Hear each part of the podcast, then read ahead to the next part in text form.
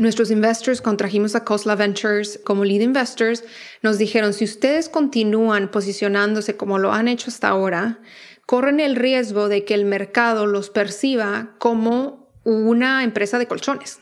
Porque al tiempo, en el 2018, pues era el boom de las empresas que hacían colchones en caja y que te los mandaban a tu casa, ¿no? Y nosotros teníamos nuestra propia versión que tenía nuestra tecnología. Pero a final de cuentas, si no encontrábamos una manera de diferenciarnos, de, una de verdaderamente crear un, un gap entre nosotros y ellos, pues íbamos a caer en esa categoría del colchón que me llega a mi casa y ahí tiene un poquito de tecnología, that's it. Hola, soy Alex Galvez y esto es Fundadores, el podcast donde me dedico a tener conversaciones con fundadores de startups latinoamericanas para deconstruir sus experiencias, su historia, sus errores, sus aciertos y así encontrar los aprendizajes, herramientas e inspiración que tú puedas aplicar en tu día a día. Bienvenido. Hoy estoy con Alexandra Satarain, co-founder y VP of Marketing de 8 Sleep, la primera compañía de sleep fitness en el mundo hacen colchones inteligentes que por medio de sensores, ajustar la temperatura y otras cosas ayudan a tener un descanso más profundo. Han levantado más de 65 millones de dólares de venture capital y ayudado a más de 30 mil personas a mejorar su sueño. Hablamos del inicio de su carrera, por qué se fue a vivir a Nueva York, los primeros proyectos con su esposo y después el nacimiento de 8 Sleep, su paso por YC y qué los llevó a posicionar 8 Sleep como una nueva categoría llamada Sleep Fitness. Espero que disfrute esta conversación tanto como yo. Alexandra, bienvenida a Fundadores. Gracias. Qué bueno que al fin podemos tener esta conversación. Sí, hasta que se nos hizo. Me gustaría entender un poquito sobre tu historia. Bueno, tú viviste en Tijuana, que es una ciudad fronteriza y siempre está muy relacionada con Estados Unidos. Sin embargo, decidiste estudiar en México, pero ¿por qué acabando de estudiar te fuiste a vivir a Nueva York? ¿Qué fue lo que te llevó buscar irte a Nueva York? Sí, como dices, yo crecí en Tijuana, entonces crecí muy expuesta a todo lo que era el contenido de películas y series y todo americano, ¿no? O sea, realmente creces en la frontera y escuchas el radio sin señal satélite, o sea, solamente el radio así con antenas son las, son las cadenas americanas, igual con la tele. Y pues obviamente Nueva York es, un, un símbolo, ¿no? Es una ciudad que está ejemplificada en tantos series y en películas y siempre cuando yo la veía desde que era muy chica decía yo quiero vivir ahí. Había como una energía que me transmitía cuando la veía que decía siento que ese es el lugar para mí. Y Tijuana pues era para mí un lugar muy tranquilo, incluso California no, no era un lugar que me atraía, incluso cruzando la frontera y viendo San Diego, Los Ángeles, no era, no sentía que era como que para mí mi mood. Yo siempre supe que quería de alguna manera vivir en Nueva York y tener esa experiencia. Y cuando terminé de estudiar en el TEC, como dices, yo decidí estudiar en México, me fui al TEC con una beca completa, entonces siempre quise terminar mis estudios en una escuela donde yo sintiera que podía estudiar comunicación con las mejores instalaciones, con grandes profesores, con una buena experiencia y siento que el, el TEC era, para mí. O ¿Era eso o era esperarme que diera una beca en Stanford o algo así que me iba a costar muy caro? Pero después del TEC sí dijo que ahora sí me, me quiero ir a, a Nueva York como yo siempre había buscado. Y a veces lo escuchas y dices, ay, qué padre, ¿no? Se fue a New York y, mucha gente lo sueña. Pero siempre digo, lo, primero es que yo tenía la facilidad porque yo nací en Estados Unidos. Como muchos de nosotros que tenemos la fortuna de ser de familias que crecieron en la frontera, pues nacemos en Estados Unidos y por ende tenemos la facilidad de poder trabajar acá. Y eso pues lo hizo todo mucho más sencillo. Y segundo es que, o sea, cuando me fui no tenía un trabajo padre para nada. O sea, era el primer trabajo que me dieran es lo que iba a agarrar y mientras me pagaran lo suficiente para sobrevivir, estaba bien. O sea, yo nada más quería tener un trabajo, tener un ingreso y, y de ahí pues ya me iba a abrir camino hacia donde yo quisiera apuntar realmente para mi carrera. Y una vez que llegaste a, a, Nueva York, ¿en dónde trabajaste? ¿Cuál fue este primer trabajo que, que decías? Sí, estuve muy afortunada, yo creo, porque el primer trabajo que tuve fue en una startup pero era una startup un poco diferente. O sea, no era una startup en tecnología, era una startup en el sentido de que era una empresa relativamente pequeña, o sea, éramos probablemente como 20 empleados y tenía un founder, o sea, la, la persona que, que había fundado esta startup era el CEO, entonces era un emprendedor y me contrató para hacer un mix de su asistente y de hacer el marketing para la organización, que era una, una staffing firm, era una firma de reclutamiento y hacía reclutamiento principalmente de son executive searches y personas de, un poco de nivel alto y después se fue expandiendo a hacer otro tipo de, de mm, búsquedas un poco más de volumen, de contratación de personal, un poco más de volumen amplio.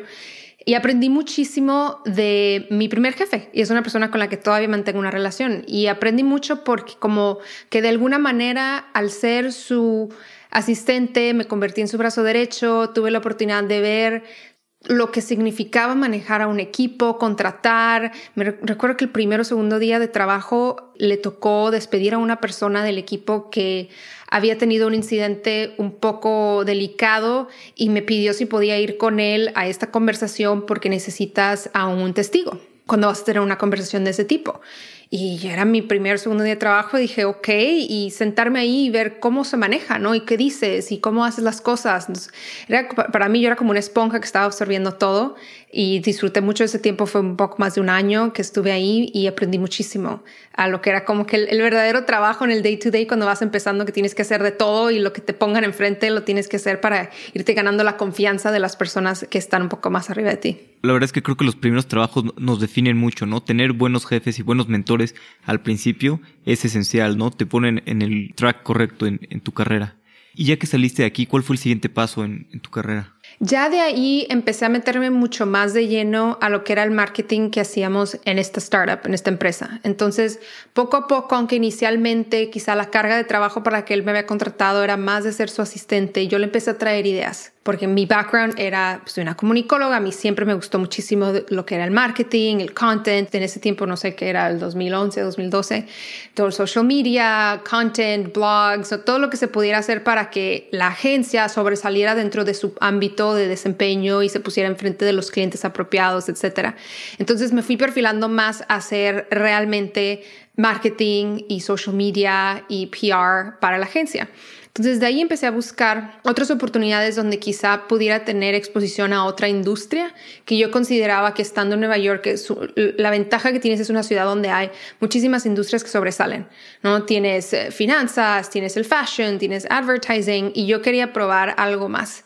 En ese tiempo New York estaba empezando como que a despuntar un poco el mundo del tech pero era súper, súper early stage. O sea, no había muchísimas, así que tú dijeras casos de éxitos de startups que se habían fundado en Nueva York. No había realmente como un movimiento empezaba y lo llamaban el Silicon Alley. Entonces, on the side, en mi tiempo libre, con mi ahora esposo y cofundador, estábamos asistiendo a muchos eventos de tech y viendo como que qué estaba pasando y los pitching. Y no teníamos nosotros una idea, no estábamos trabajando en nada, pero era como para ver qué estaba pasando, teníamos esa curiosidad y empezamos a trabajar nosotros en un proyecto juntos de una aplicación móvil. Y fue una idea, o sea, súper random, pero era como tirarte al, al ruedo y experimentar, ¿no? Y por primera vez empezar a aprender todo lo que era diseñar un producto y pensar en el user experience y el product market fit, todos estos conceptos que pues tradicionalmente en la escuela pues no aprendes, ¿no? O sea, los, los aprendes ya cuando estás en la práctica y estás construyendo algo desde cero. Y ahí fue donde empezamos nosotros a tener como la exposición al mundo de tech y nos como que nos dio ese el, el bichito de ver, uy, ok, esto está súper interesante, y ese lado de, de, querer crear algo desde cero se vuelve, si tienes como el ímpetu dentro de ti, esa motivación, se vuelve pues mucho más gratificante de lo que un trabajo normal te puede dar en el día a día. Al mismo tiempo que estábamos trabajando en eso, que era muy difícil porque nosotros no teníamos los, los technical skills, teníamos que buscar personas con las cuales trabajar, lo hacíamos en las noches, en fines de semana, etc. Y yo me movía a otro trabajo, pero que era ya en una startup de finanzas, era fintech, era una, una plataforma de finanzas y con una exposición similar a lo que estaba haciendo, que es, pues es, una, es un producto que le estás vendiendo a um, independent wealth advisors. O sea, mi cliente no es necesariamente un consumidor final, o sea, no es un Robin Hood, era, era más un, un B2B, un business to business, business model. Entonces, pues seguía viendo como esa oportunidad acá por un lado en pues quizás si quiero meterme más al mundo del consumer y de crear una marca y de hacer algo que fuera más directo hacia el consumidor, pues quizá tengo que salirme de esto y hacer algo por otro lado y ahí es cuando llegó Eight Sleep. ¿Y qué pasó con la aplicación que, pues, que construyeron? Sí, trabajamos en eso como probablemente un año, un año y medio, así on the side, en las noches, en los fines de semana. Y eventualmente lo que hicimos fue, era todo self-funded, y lo que hicimos fue vender lo que habíamos creado de mayor valor en la aplicación era como una, un database de negocios, porque la aplicación esencialmente lo que hacía era conectar a pequeñas marcas y pequeños negocios a través de una interacción, un poco una dinámica de juego con consumidores. So era como que a la, en la intersección de juegos y social media y nuestro cliente, el que nos pagaba realmente, eran estos pequeños negocios que querían esa exposición. Entonces habíamos creado y establecido como estos convenios con muchos de estos small businesses y marcas de fashion, etc.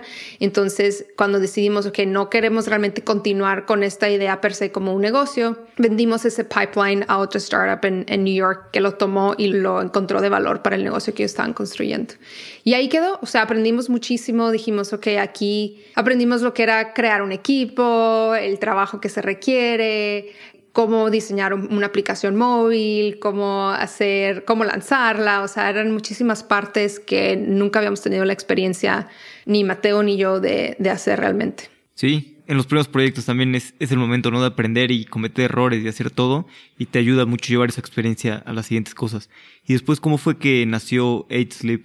Sí, ya después con el tiempo de que dejamos de hacer este trabajo en las noches por esta aplicación, seguimos experimentando con ciertas ideas y siempre todo salía como de una manera súper orgánica. O sea, eran problemas que nosotros veíamos que teníamos en nuestras propias vidas o productos que deseábamos que existieran pero no existían. Entonces experimentábamos, Mateo y yo, así los fines de semana, hacíamos como que mini hackathons y creamos a cierto punto una, como imagínate un Blue Apron o Hello Fresh, ¿no? Estas que ahora son muy populares. Creamos una versión de eso para comida italiana, pero eran así como mini hackathons que nunca realmente como que le seguíamos la onda y lo lanzábamos o le metíamos de lleno, sino que experimentábamos. Nos gustaba mucho ver cuál era el límite de lo que él y yo solos podíamos crear. Y obviamente muy rápido te das cuenta que necesitas el lado técnico. O sea, yo sí soy como la comunicóloga, el lado del marketing y Mateo ve todo lo que es el lado de negocios y finanzas y, tiene un, un background, él era abogado, pero nos faltaba como ese lado técnico. Entonces, cuando Mateo empezó con esta idea del sueño es porque él tenía problemas del sueño y empezó a meterse en todo lo que era la ciencia y hablar con amigos que eran atletas, que lo conectaron con expertos sobre el performance y sleep science y coaches y se empezó a meter de lleno porque él tenía esos problemas y quería saber cómo se podían solucionar, qué existían en, en el mercado, etc. Y un día él lo platicó con Max Máximo, que es nuestro otro co-founder, y Max tiene un background de ingeniería y big data, etc. Y cuando lo platicó con Max, Max creó en su cabeza en un segundo la idea de cómo se podía resolver este problema usando tecnología. Entonces de ahí es como se crea este como equipo de backgrounds diferentes que podemos pues al, al, unirnos realmente cubrir la mayoría de los ángulos que eran necesarios para por lo menos crear ese super early stage MVP de lo que es ahora 8 Sleep. Mateo con esta background en, negocios y en cómo hacemos la estructura para poder financiar la empresa y el hiring y bla, bla, bla. Max lo que es el lado técnico y yo del lado de go to market, brand, etc. ¿Y cómo decidieron el primer paso, sobre todo con un producto tan difícil, porque es hardware y además pues, es algo que no había hecho nadie antes? ¿Cómo decidieron pues, hacer este MVP y, y validar el mercado de una manera pues, no tan costosa? Sí, lo primero que hicimos de hecho fue que Max construyó un prototipo en su casa. Nosotros vivimos en Nueva York, Max vivía en San Francisco. Max se, regresó, había estado en Nueva York de, viaje, de visita, y ahí es cuando se reunió con Mateo, lo platicaron. Cuando él volvió a San Francisco, empezó él a, a, trabajar en este prototipo en su casa y compró componentes así que le llamas off the shelf, no lo que existiera que fuera cercano a lo que él estaba pensando en cuanto a la estructura del, producto, creó un prototipo y decidieron hacer una reunión con amigos que pudieran venir a cenar a casa de Max y probar este producto.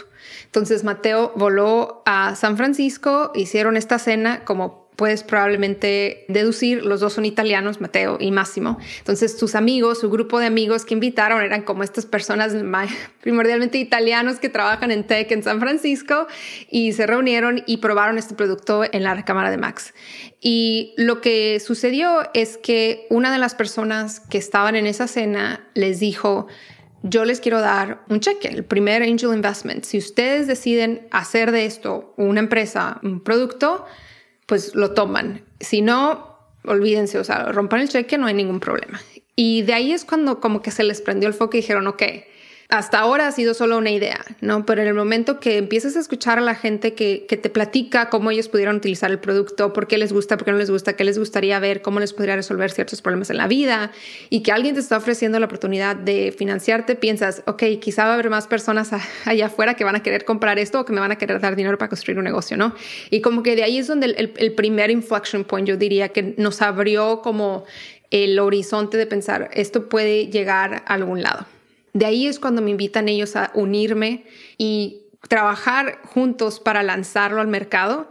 Y decidimos lanzarlo en Indiegogo porque no teníamos idea de quién iba a probar este producto de quién iba a comprar. No había un mercado realmente, no era una categoría de producto que existiera. Entonces, para nosotros el crowdfunding en el 2015 pues era la manera mejor y a más bajo costo de probar que sí iba a haber una demanda por lo que estábamos haciendo. ¿Y, cómo les fue el crowdfunding? ¿Te acuerdas de esos primeros momentos cuando lo lanzaron y empezaron a recibir los primeros pues, pedidos? ¿Qué sintieron y, y todo eso? Sí, me acuerdo perfecto la primera orden que recibimos porque fue algo así como un 26 de enero del 2015 y habíamos decidido, de hecho, que la fecha iba a ser, o sea, te estoy platicando que todo esto de la cena, que le llamamos el, el, famoso pijama party, que es como parte de la historia de la empresa, fue como en marzo del 2014. De hecho, mi papá acababa de fallecer y yo me acuerdo que estaba yo en Tijuana con mi familia. Era como un mes después que, regresé a visitar a, a mi familia para el spring break y Mateo y Max estaban en San Francisco y todo esto estaba pasando y les dieron el dinero y empezamos a hablar sobre qué hacemos, bla, bla, bla. Y habíamos dicho, que vamos a lanzar esto en julio. Nosotros dijimos, ya, aquí, en caliente vamos, en tres, cuatro meses lo lanzamos y conforme más se acercaba la fecha nos damos cuenta que no estábamos preparados en absoluto y los pospusimos a octubre y no nos sentíamos listos y después ya lo, lo, movimos a enero y en enero del 2015 es cuando lanzamos.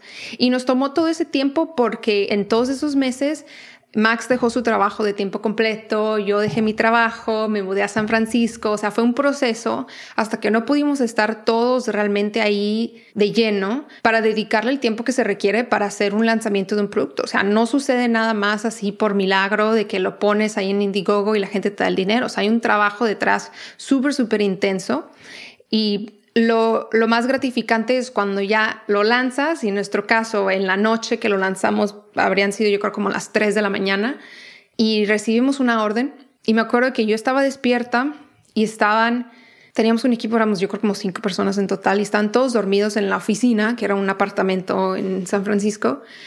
Y llega una orden y pues yo vi que todos estaban dormidos y dije, pues no, no es nadie de nosotros. Yo, quizá es la agencia, teníamos una agencia que nos ayudaba, como no teníamos un equipo, en todo lo que era el marketing que teníamos que hacer, ¿no? Facebook Ads, Google Search, etcétera. La página de internet. dije, pues quizás son ellos, les escribo. No, no eran ellos. Y los desperté a todos súper feliz. O sea, es nuestra primera orden y ya vimos, y era una persona en Francia, porque al, al tiempo sí mandábamos el producto eh, de manera internacional y pues súper emocionados que dices, ok, la primera persona que no nos conoce, o sea, no es mi mamá, no es mi amigo, no, alguien que lo vio, lo descubrió en Indigo a esas horas de la mañana y, y decidió ser el primer backer de Eight Sleep.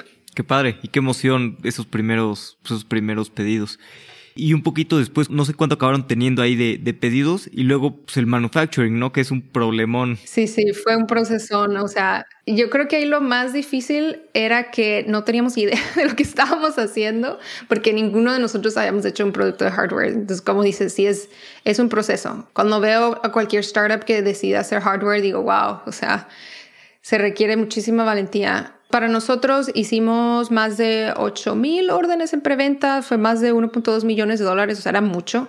Al tiempo creo que fue como la campaña decimosexta más grande en Indiegogo, o sea, eh, eh, sí fue algo que, que, fue de mucho éxito, estábamos súper contentos y después dijimos, ok, ahora cómo vamos a producir todos estos, todas estas unidades del, del producto que al tiempo era solo un cubre colchón, era un accesorio para la cama.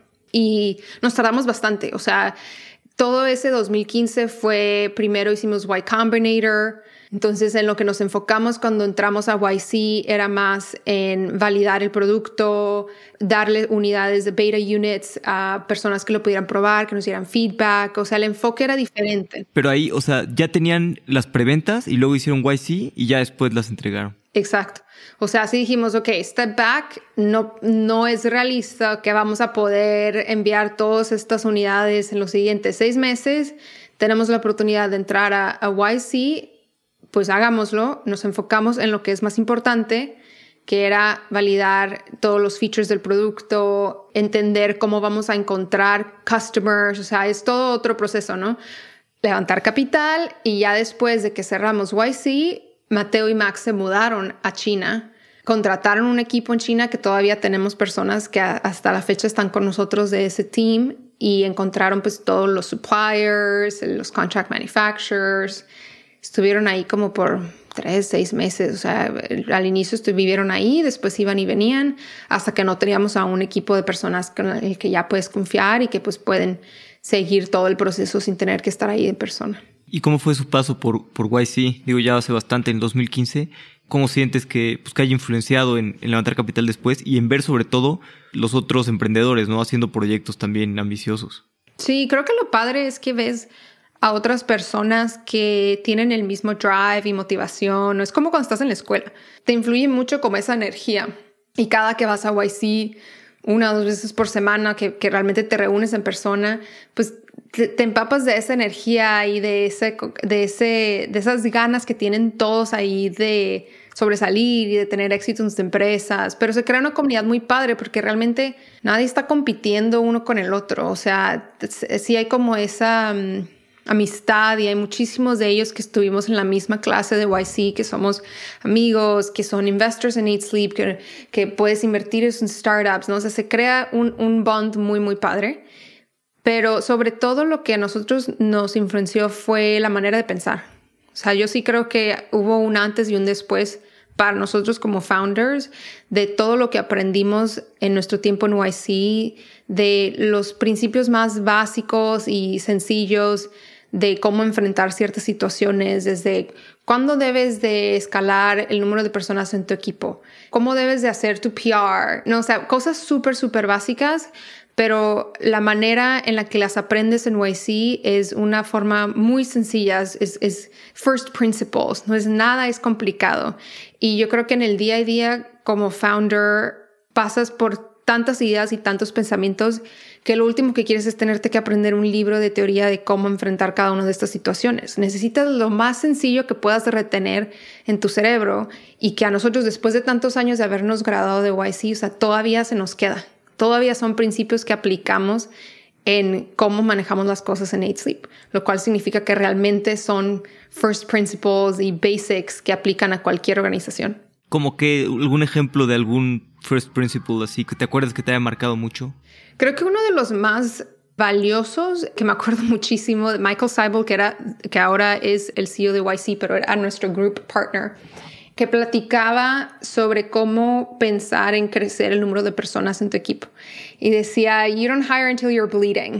O sea, tú tienes que hacer el trabajo de esa persona en la que estás pensando contratar hasta que ya no puedas. O sea, ¿por qué? Porque en una startup estás, el default es que vas a morir. O sea, las startups per se tienen un runway de capital corto y están tratando de acelerar su crecimiento en el, en el, menor tiempo posible para llegar a ese otro momento que sea como el inflection point que te permita levantar más capital o que acelere el, crecimiento de, de, revenue para la empresa, ¿no? Entonces, cuando tu, tu estado natural es que estás muerto, estás haciendo todo lo posible para sobrevivir. Cuando piensas en contratar a alguien, pues estás agregando un costo bastante significativo, ¿no? Y tienes que pensar que ese costo pues te va a cortar la vida de la empresa. Entonces, la opción no es nada más en contrato, contrato porque tengo 10 cosas que hacer. tienes que meterte en la mentalidad de que tú tienes que hacer ese trabajo de esas otras 10 personas antes de que siquiera consideres contratarlos. Entonces me acuerdo mucho que él decía eso de que until you're bleeding, like tú tienes que darlo todo, tú tienes que hacerlo y ya cuando dices de verdad ya no puedo más, necesito contratar a alguien que me cubra esta área, entonces sí ya es cuando sabes, ok, al menos lo intenté y, sé lo que tengo que contratar porque yo hice ese trabajo, que esa es otra parte también muy importante. Si tú nunca lo has hecho, especialmente cuando eres joven y eres founder, no sabes todo, o sea, no has hecho todos los trabajos en tu vida, pues tienes que tener la, perspectiva de qué es lo que necesita la empresa y qué mejor manera de saberlo si tú haces ese trabajo por un tiempo. Sí, buenísimo. Gran consejo, la verdad. Y creo que también es importante eso último que mencionas. ¿Cómo vas a contratar a una persona para que haga algo si no conoces qué es lo que tiene que hacer esa persona? Sí, y al principio es tan importante la cultura que vas a formar que quizá ya en el punto en el que estamos nosotros ahora, ya no es necesario que yo haga todos los trabajos antes de contratar a alguien, porque nos podemos permitir contratar expertos. Pero cuando estás en ese early stage es difícil contratar a un experto porque no tienes el dinero suficiente para pagarle a un experto. Entonces sí es importante que tú conozcas qué es lo que cada área debe de hacer, que tengas un mínimo conocimiento y experiencia de cómo hacerlo, porque la mayoría de la gente que estás contratando, a menos que no sean en áreas más de ingeniería y más técnicas, pues no van a ser los ultra expertos que van a traer un playbook así ready to go. En cambio, ya cuando estás un poco en una fase más avanzada como empresa, pues sí te lo puedes permitir y ya no es necesario que pases por todo ese proceso de sufrimiento, de tratar de hacerlo todo y ser el héroe. Sí, claro, ya hay un momento en el que vas a una fase más adelantada que ya no puedes ser todo tú, ¿no? Tienes que, pues, que contratar más rápido para que puedas seguir creciendo. Sí. Y hablando un poquito de sleep fitness, ¿no? Ustedes crearon esta categoría, o sea, antes no existía para nada esto de, pues, de sleep fitness, ¿no? No se hablaba, no nada, y en los últimos años ha crecido mucho. Para ti que eres, pues tienes un background en comunicaciones, en branding y todo esto, ¿cómo ha sido crear una nueva categoría y, posicionarte, ¿no? De, de tal manera. O sea, ¿cómo fue en tu mente el proceso de, no, pues nosotros lo que hacemos es sleep fitness? Es mi parte favorita de lo que hago todo el día es pensar en todo lo que es el positioning y el branding, la verdad. Pero también siempre platico el hecho de que nosotros cometimos muchísimos errores. O sea, nosotros no lanzamos este posicionamiento de marca hasta el 2019 y estás hablando de que nosotros existimos desde el 2015. Entonces sí te da una idea de ese como la trayectoria de los aciertos y desaciertos que cometemos todos sobre todo cuando tienes un producto que es nuevo y como muy innovativo, porque eso es lo que nos pasaba a nosotros. La trayectoria para llegar a Sleep Fitness fue una donde al principio éramos una startup súper enfocada en el marketing de producto. Si pones enfrente de ti 10 startups que hagan especialmente productos que son muy técnicos y, de hardware, puedes ver muy claramente quiénes son los que se enfocan en hablar del, producto y de, todas las capacidades del producto. Piensa en una empresa como Dyson. Dyson habla muchísimo de sus productos, de toda la innovación, de todos los detalles técnicos, del diseño, de lo que lo hace avant-garde, etcétera, etcétera. Nosotros éramos más hacia ese lado. Y lo que empezó a suceder es que era muy difícil crear una conexión con el potencial consumidor solo basados en esa historia de producto, porque le funciona a otras empresas, a nosotros no nos estaba funcionando. O sea, llegamos a un punto después de Indiegogo, después de YC, donde tus ventas las puedes hacer crecer, pero te cuesta mucho trabajo y te cuesta mucho dinero. Entonces te vas dando cuenta que aquí algo no está funcionando y quizá no me está funcionando el canal de distribución, y el canal por el cual estoy haciendo mi advertising o no está funcionando mi mensaje o no estoy encontrando el consumidor correcto. Y cuando empezamos a iterar en todas esas dimensiones y nada funcionaba, aunque tratáramos de ajustarlas, pues sí dices, ok, quizá tengo que repensar uno de ellos que es más dentro de nuestro control, que en ese caso fue pensar en nuestro posicionamiento como marca y que es lo más fundamental. O sea, cuando no puedes encontrar ese product market fit, ahora con la experiencia por la que nosotros pasamos, yo sí diría, tienes que tomar un paso atrás y ver todo desde un ángulo más abierto y pensar quién eres tú como empresa, qué estás ofreciendo, a quién se lo estás ofreciendo y por qué. Y hacerte esas preguntas más básicas. Y para nosotros, de hecho, fue empezábamos a ver que teníamos estos problemas, pero la razón principal por la cual exploramos realmente invertir el tiempo en limpiar ese posicionamiento de marca fue porque nuestros inversionistas, cuando nosotros cerramos, creo que fue nuestra Series B en el 2018, nuestros investors contrajimos a Cosla Ventures como lead investors, nos dijeron, si ustedes continúan posicionándose como lo han hecho hasta ahora, corren el riesgo de que el mercado los perciba como una empresa de colchones. Porque al tiempo, en el 2018, pues era el boom de las empresas que hacían colchones en caja y que te los mandaban a tu casa, ¿no? Y nosotros teníamos nuestra propia versión que tenía nuestra tecnología. Pero a final de cuentas, si no encontrábamos una manera de diferenciarnos, de, una de verdaderamente crear un, gap entre nosotros y ellos, pues íbamos a caer en esa categoría del colchón que me llega a mi casa y ahí tiene un poquito de tecnología, en it. Y para ellos como inversionistas lo que les preocupaba era que pues eso no era realmente Eight Sleep. Entonces nos estábamos haciendo daño al no cambiar el posicionamiento tanto en frente de consumidores como en frente de nuestros empleados y, potenciales team members, porque pues atraes talento diferente, atraes inversión diferente, valuations diferente, o sea, todo es diferente cuando alguien piensa en ti como una empresa de colchón o cuando alguien piensa en ti como una empresa de sleep fitness. Y el comentario que ellos nos hicieron y aunado a que no estábamos encontrando ese crecimiento que nos hubiera gustado ver, dijimos, ok, tenemos que hacer este proceso. No sabíamos cómo hacerlo, o sea, no era algo por lo que habíamos pasado antes, obviamente. Y lo que empezamos a hacer es hablar con otros founders que habían pasado por ese proceso y entender cómo lo hicieron, lo hicieron solos, trabajaron con alguien, cuánto se tardó, cuánto tuvieron que invertir, valió la pena. Y decidimos hacerlo en el 2018 de la mano de una persona que fuimos súper afortunados en llegar a ella, eh, Andy Cunningham. Siempre hablo de ella como una persona súper importante en nuestra trayectoria porque Andy es una súper experta del positioning de marca. Siempre recomiendo su libro Get to Aha, que habla sobre el, el, playbook que ella sigue para ayudar a las, a las marcas a encontrar esa posición en el mercado. Y trabajamos con Andy y su equipo por meses, yo creo que fue como cuatro meses, en un proceso que te lleva a ella para encontrar desde tu DNA quién eres realmente. O sea, eso es una cosa que distingue al proceso que sigue Andy, que es no vas a encontrar tu posición en el mercado de manera aleatoria y viendo dónde están los demás y ver dónde hay un espacio y ahí insertarte, ¿no? Sino que es realmente empezar desde dónde eres tú, por qué empezaste esta empresa, qué hay detrás, cuál es la motivación, qué es lo que quieres lograr. O sea, viene de adentro hacia afuera. Entonces es un proceso súper padre que nos enseñó muchísimo a no tratar de ser como otros, porque muchas veces ves que hay otras empresas que tienen mucho éxito y quieres ser como ellos, sobre todo si están en categorías similares a la tuya, ¿no? Les, es muy fácil decir, pues, si tan solo me viera como Casper o si hago mis comerciales como Purple, ¿no? Porque ellos venden colchones como el mío, aunque sean un poco diferentes, pero pues venden colchones. Entonces déjame copiarles y a ver si me funciona pues no va a funcionar. No va a funcionar para lo que queremos nosotros, que es realmente crear una empresa icónica y que haga un cambio en el, en el mundo del sueño. Y eso fue lo que aprendimos y aprendimos todos al mismo tiempo como founders y como executive team. Entonces, ya de ahí cuando llegamos a este concepto de sleep fitness, pues fue basado en todo este proceso que nos llevó Andy y su equipo y brainstorming y hablando de la necesidad de crear una categoría.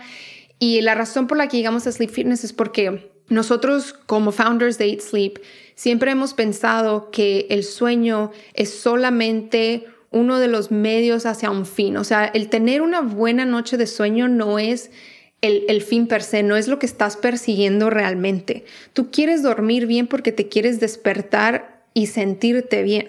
Y porque quieres sentirte con energía y quieres tener buen humor y quieres poder correr más lejos y poder trabajar mejor y tener un buen meeting, lo que sea que quieras lograr en el día a día.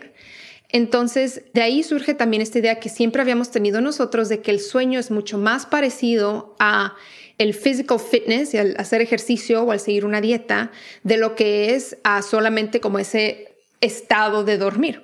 Y la razón es porque así como haces ejercicio, tienes que trabajar en ello, le tienes que dar una prioridad en tu vida, a veces puedes estar súper en onda con tu eh, rutina de ejercicio y a veces no. O sea, a veces te sientes fit y a veces no te sientes fit, ¿no?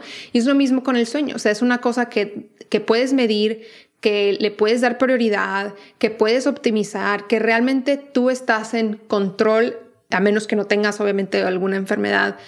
Y por eso pensamos, ay, qué padre, o sea, si hacemos ese concepto del sleep fitness, encapsula todas estas cosas que nosotros pensamos y que siempre hemos pensado acerca del sueño y de cómo queremos comunicarlo. Buenísimo, me encanta todo esto de brand positioning. Y ya que decidieron, pues queremos hacer sleep fitness, nos queremos de esta manera posicionar todo. Ok, perfecto. Ahora, ¿cómo transmites el mensaje y cómo, o sea, ya está dónde te quieres poner el mercado? Pues cómo transmites el mensaje y, cuál fue el primer paso en la estrategia para que la gente los viera como creadores de esta nueva categoría y en este lugar en el que querían estar. Sí, fue un proceso, o sea, no sucede de la noche a la mañana, que de repente ya todos te dicen, ah, ya eres la Sleep Fitness Company. Ahora sí, pero ya es más de dos años después. El proceso fue primero alinear todo alrededor de este concepto. Si estamos creando este nuevo lenguaje, tenemos que utilizarlo nosotros para que otros lo utilicen. Y lo tenemos que utilizar en todos los lugares posibles. Entonces, lo primero era definirnos a nosotros mismos como The Sleep Fitness Company. Y bueno, fueron conversaciones y conversaciones sobre sí, pero no, pero y, y, la gente lo va a entender y no lo va a entender y luego le tienes que hacer el pitching a tus investors y a tu board y convencerlos. O sea, no es nada más así que tú decides solo, o sea, tampoco es, es magia. Pero de ahí empieza, o sea, cómo te vas a, la etiqueta que te vas a poner a ti como empresa, pues tienes que hacer el full embracement de tu categoría nosotros trajimos el concepto de sleep, fitness hacia el sleep fitness score que tenemos en nuestra aplicación. O sea, cuando tú duermes en un pod, cuando te despiertas, te da como esa calificación de cómo dormiste. Es nuestro sleep fitness score, ¿no? O sea, donde lo pudiéramos poner de manera permanente, tanto en la definición de nosotros como empresa como en nuestro producto, lo insertamos. Lo segundo es que decidimos lanzar este nuevo posicionamiento de marca junto con el nuevo producto era el lanzamiento más importante que habíamos hecho en la historia de Eat Sleep hasta la fecha. Era el producto en el que habíamos estado trabajando por dos, tres años. Era el producto que sabíamos que la gente quería desde el momento que nosotros lanzamos algo en Indiegogo, que les preguntamos qué quisieran ver de Eat Sleep, nos pidieron algo que me pueda mantener frío durante la noche. Entonces era como este launch que estábamos esperando por toda la historia de la empresa y decidimos unir este lanzamiento con el lanzamiento del pod para que tuviera mayor efecto, ¿no? Y mayor impacto. Entonces, cuando nosotros lanzamos el pod, lanzamos una nueva identidad visual que tuviera ese feeling de sleep fitness, es más edgy, es más como de una marca de fitness que es de una marca de sleep, porque ahí te crea ya esa inmediata diferenciación visual que era importante para nosotros.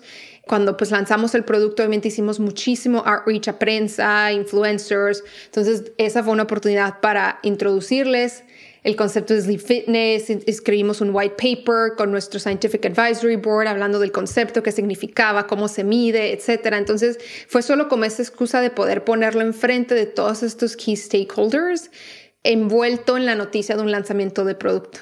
Y fue realmente como un rebirth, es como una nueva fase de Eight Sleep. Desde el 2019 que lanzamos esto a donde estamos ahora es una empresa yo completamente diferente a lo que estábamos haciendo antes. Y un poquito para, para entender mejor la audiencia y yo también, exactamente qué los hace un mejor colchón y qué los hace diferente. Me comentaste ahorita que pues, la temperatura, ¿no? Pero bueno, ¿qué más tiene el colchón y cómo funciona todo el?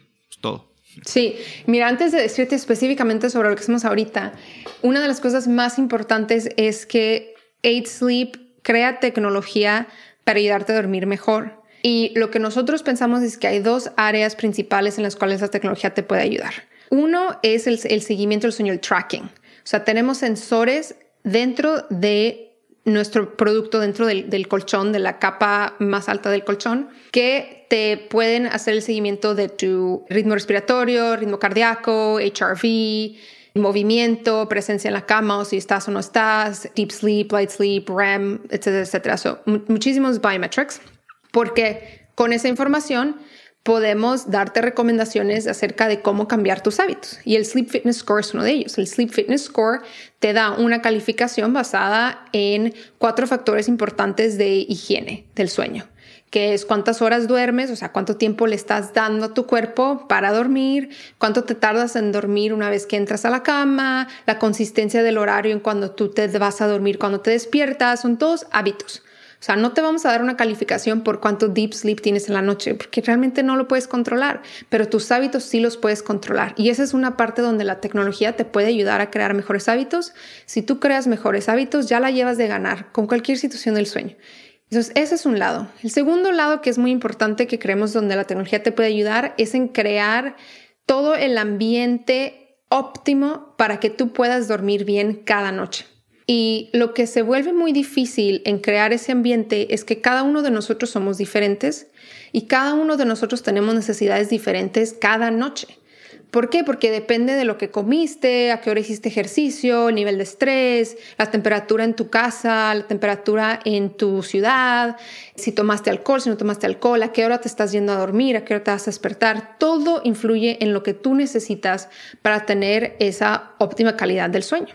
Y lo que identificamos nosotros es que hay factores muy importantes que ya se han estudiado por todos los academics, etcétera. Muchos de ellos son personas que están en nuestro Scientific Advisory Board, que identifican el impacto que tienen cosas como la temperatura, la temperatura de tu cama, temperatura de tu recámara, la luz, el sonido, el, ruido que puede haber en tu ambiente, la oxigenación del aire, la humedad en el aire, etcétera, etcétera. Todos esos factores impactan tu sueño de una manera muy profunda y a veces mucho más significativa que cuán cómodo sea tu colchón o tu almohada, que es realmente lo único con lo que la gente se enfoca. La temperatura es el factor número uno por el cual la gente tiene dificultad en dormirse, en conciliar el sueño, o tiene dificultad para permanecer en estado de sueño. Es el factor número uno que puede afectar esos momentos de, de tu noche. Y no nos damos cuenta, o sea, no es algo en lo que realmente pensamos. Y por eso, en este momento, es lo que nuestro, nuestro producto, el pod, se enfoca en resolver. El pod tiene los sensores que te hacen el seguimiento del sueño y en la aplicación tú ves toda la información y el coaching y los tips de cómo crear hábitos y tiene el manejo de manera automático y personalizado de la temperatura de cada lado de la cama, tanto para enfriar como para calentar. Buenísimo, me encanta. La verdad es que simplemente escucharte pues, contar cómo funciona y todo, me dan ganas de, comprarlo y estrenarlo en mi cama. Sí, la verdad que sí es un game changer. O sea, no, no es nada más como hay un feature y que te va a tener cómodo, sino vemos los resultados. O sea, vemos que nuestros usuarios se pueden conciliar el sueño más rápido, tienen más deep sleep, se mueven menos durante la noche, tienen menos interrupciones. O sea, si vas en Twitter y buscas deep sleep, ves lo que la gente dice. O sea, nuestros usuarios lo ven. Y lo más interesante es cuando lo ven reflejado en los wearables que usan que no son el pod. Entonces es como un third party validation de lo que el thermoregulation, esta regulación de la temperatura, está creando, el impacto que está teniendo en cada una de sus noches de sueño cuando en otro tracker puedes ver que estás durmiendo mejor. Y, una pregunta con esto de la temperatura. ¿Yo la regulo o se regula automática con el pod y va cambiando en la noche? Es una combinación porque al inicio es un poco como, pues obviamente tiene que aprender sobre ti. Entonces es similar a lo que harías como, no sé si has usado como un thermostat como Nest. Entonces así es como me gusta describirlo. Es como un Nest Smart Thermostat donde tú le tienes que enseñar al principio cuáles son tus necesidades, qué tipo de persona eres. Tiene como un onboarding, ¿no? Tiene un cuestionario donde tú respondes algunas preguntas y le dices, pues, qué tipo de persona eres, y te sientes un poco más caliente durante la noche, un poco más frío, etcétera, como eh, qué cobijas usas, ¿no? Todos estos factores que pueden afectar las sugerencias iniciales para esos días, primeros siete días que te vas a acostumbrar a dormir en una cama con control de temperatura. De ahí tú le vas cambiando justo como Nest, ¿no? Cuando tú lo cambias, aprende de qué es lo que te gusta o lo que no te gusta. Y de ahí en adelante va dándote tanto recomendaciones de cómo ajustar, dependiendo de la temperatura en tu recámara y la temperatura local en tu ciudad donde estés.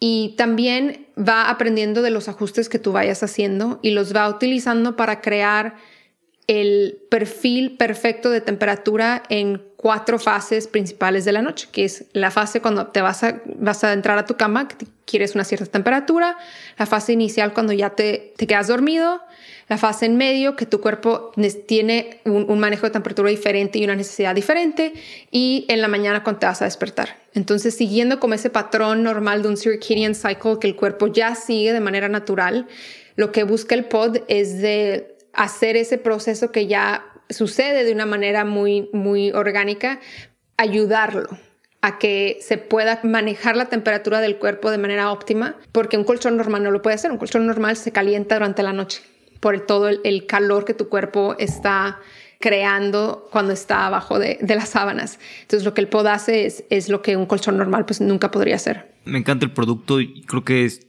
digo, así como te escucho decirlo todo, se ve que es el futuro del sueño. Claramente están ahorita definiendo la categoría, pero en 10, 20 años, no entiendo por qué alguien tendría un colchón normal, ¿no? Es más, o en un año yo si pudiera, lo compraría mañana. Es lo mismo que pensamos exactos. ¿Por qué tendrías un colchón normal? O sea, si ya gastas en, Estados Unidos 3 mil dólares en un colchón normal, ¿por qué no lo vas a gastar en un colchón que te puede ayudar a dormir mejor a través de, de estos features? Y como te contaba, no es nada más la temperatura, sino que nuestra visión y lo que estamos ya trabajando es en productos que también puedan controlar y personalizar otros aspectos de tu ambiente para que te puedas, puedas tener una mejor calidad de sueño cada noche. O sea, no nos detenemos solamente aquí, sino que la visión es realmente seguir usando tecnología para resolver todos esos otros problemas con los que te puedas enfrentar. Buenísimo. ¿Cómo qué tipo de productos? Son esos otros problemas del ambiente, ¿verdad? Porque hablas de la luz, el sonido, la calidad del aire, la oxigenación, la humedad.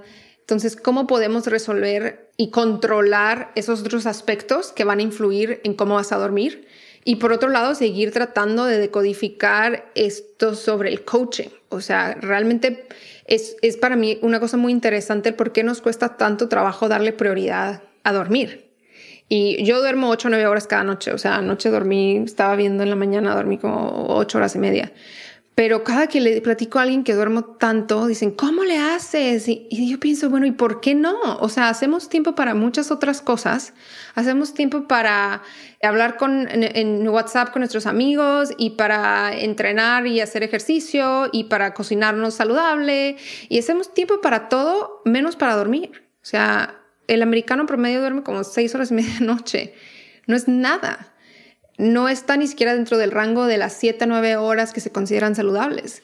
Entonces sí hay todavía una oportunidad para entender cómo usar Big Data y experiencias digitales, experiencias móviles para fomentar esos hábitos y para cambiar un poco el aspecto psicológico y las barreras que tenemos en todo lo que significa como crear ese tiempo para dormir bien. Sí, de acuerdo. Y el, la deuda de sueño es una cosa complicada, ¿no? No es, no es tan fácil recuperar esas horas de sueño y, todo esto ya, ya si lo pierdes. Sí. Pero bueno, hablando un poquito de otro tema que me quería meter, la pandemia fue un, pues complicada para muchas empresas. Digo, algunas les fue bien, ¿no? Pero para muchas otras no tanto. Y yo sé que ustedes en, pues durante la pandemia en 2020, después de que venían pues creciendo, contratando tanta gente, tuvieron que, entrar más en, no sin modo supervivencia, pero pues tuvieron que, recortar personas, ¿no? Y, es complicado cuando tú los, los contratas, les vendes un sueño y de repente pues que las condiciones hayan cambiado. ¿Cómo fue esta parte para ustedes de, pues de tener que hacer recortes y, y enfrentar pues la pandemia? Por una parte, una sorpresa, pero estábamos de alguna manera preparados porque quizás de, manera desafortunada nos tocó ver venir todo desde antes porque tenemos un equipo en China. Claro. Entonces, cuando nuestro equipo que estaba basado en New York, es parte del hardware team, voló por última vez a Shenzhen en principios del año, fue como enero, cuando regresaron, o sea, en China la situación se estaba poniendo muy difícil. Y teníamos nosotros personas ahí full time que son parte de nuestro equipo, que, pues, que aprecias, que han trabajado contigo muchísimos años y ahí es cuando empezamos a tener conversaciones con nuestro board of directors de lo que estaba sucediendo allá y ellos estaban viendo la situación que sucedía entre otras empresas con las que ellos colaboran, son investors o son board members. Y tuvimos esa conversación de, ok, this is going to happen. O sea, aquí va a pasar algo este año y estoy hablando de, o sea, finales de enero, febrero, cuando nosotros dijimos, vamos a tener que tomar acciones y pues ahí empiezas a observar, a, poner en papel los potenciales outcomes, ¿no? Y qué tendríamos que hacer y con cuánto podríamos sobrevivir y qué necesitamos. Y no es solamente una cuestión de sobrevivencia, sino que lo que era muy importante para nosotros es ponernos en una situación en la que dentro de un año, o sea, o que a finales del 2020 no solamente siguiéramos vivos como empresa, sino que hubiéramos creado algún punto de, estos inflection points que digo mucho donde estuviéramos en otro rumbo, que cambiáramos el rumbo de Eight Sleep porque no es suficiente sobrevivir. O sea, puedes sobrevivir como empresa con el dinero que tienes en el banco, con el revenue que generas por mucho tiempo, pero si no tienes ese inflection point y no cambias el rumbo, pues no vas a poder atraer talento, no vas a poder atraer inversión, ¿no? Y pues ahí te vas a quedar en el limbo. Entonces, eso era lo más difícil, que pues si recortas mucho personal, pues no vas a poder hacer nada este año, ¿no? Pero ¿cuánto podemos realmente mantener? Sí, en el peor de los casos, sí, en el mejor de los casos para revenue, sí, en el peor de los casos para los fundraising markets que nadie sabía qué iba a suceder y cuánto tiempo iba quizá a estar todo un poco más paralizado. Y esa fue la situación más difícil porque nunca la habíamos pasado. Entonces no, no tienes un mental model de cómo puedes abordar ese, esa situación y lo que hicimos, similar a lo que te platicaba del el proceso con el positioning, es hablar con personas que han pasado por eso.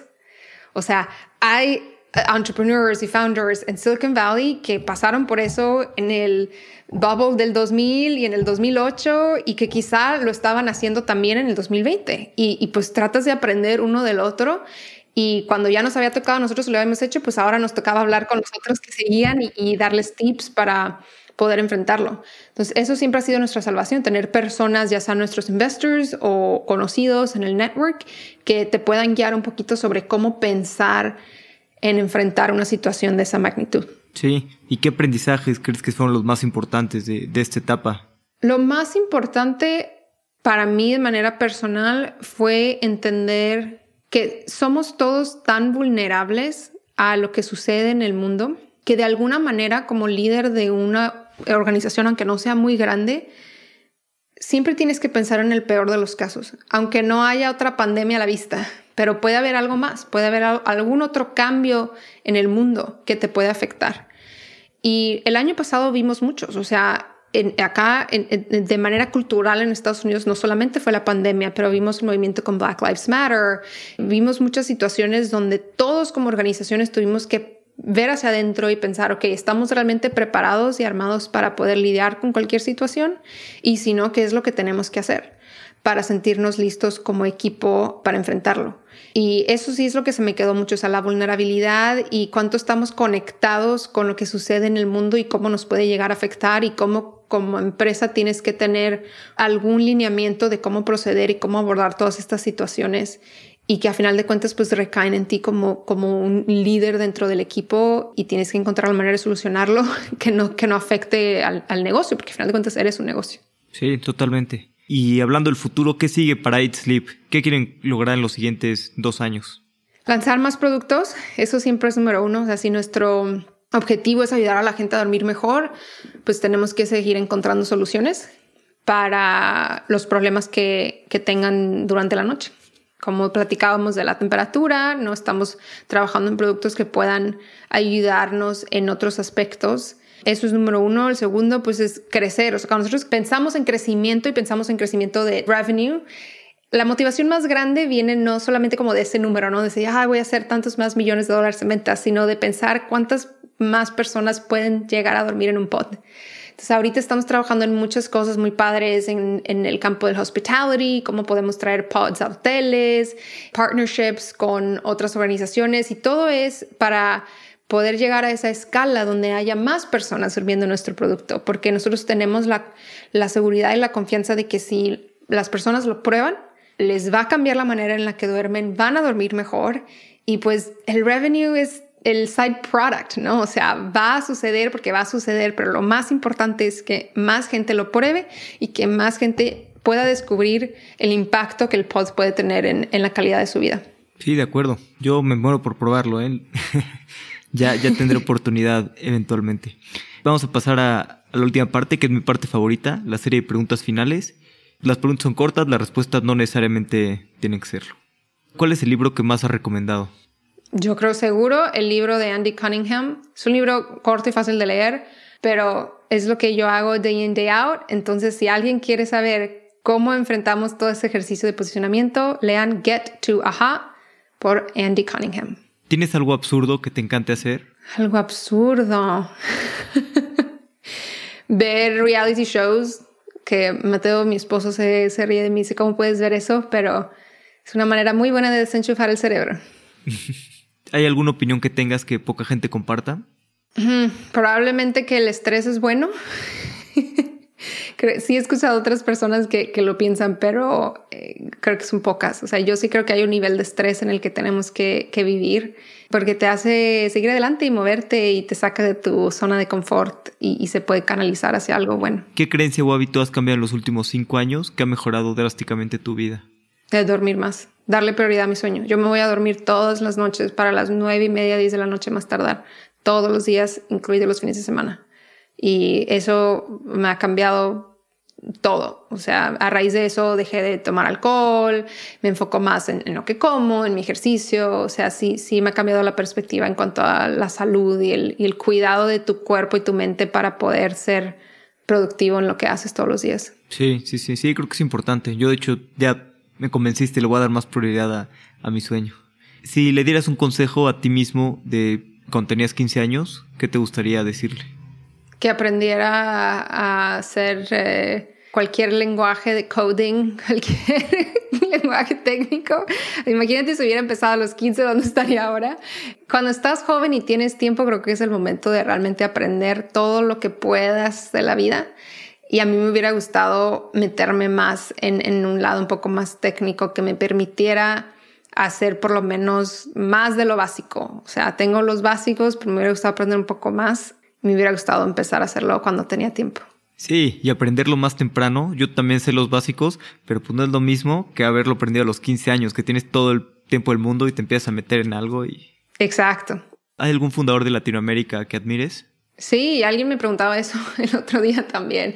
Hay, una founder de Tijuana, de hecho, Beatriz Acevedo, fundadora de MeToo, y ahora tiene otra empresa que se llama Sumo Wealth. Y pues sí, se me hace muy padre. O sea, hay muy pocos que, que somos de Tijuana y eh, admiro mucho y la admiraba desde antes que, que empezara Eight Sleep porque pues Me Too era como una empresa así de, de, de, medios, ¿no? Entonces muy en mi ámbito y, y, que fue de mucho suceso en su tiempo. Alexandra, ¿dónde podemos saber más de ti, saber más de Eight Sleep?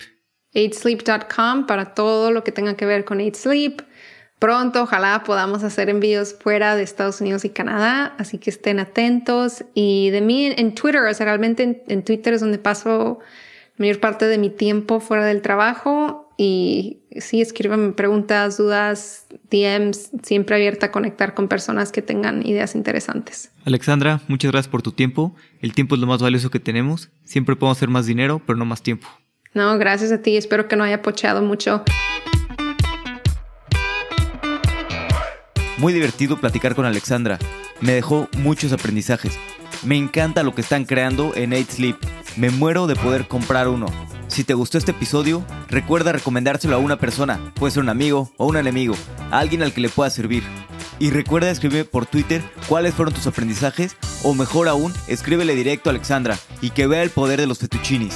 Hasta la próxima.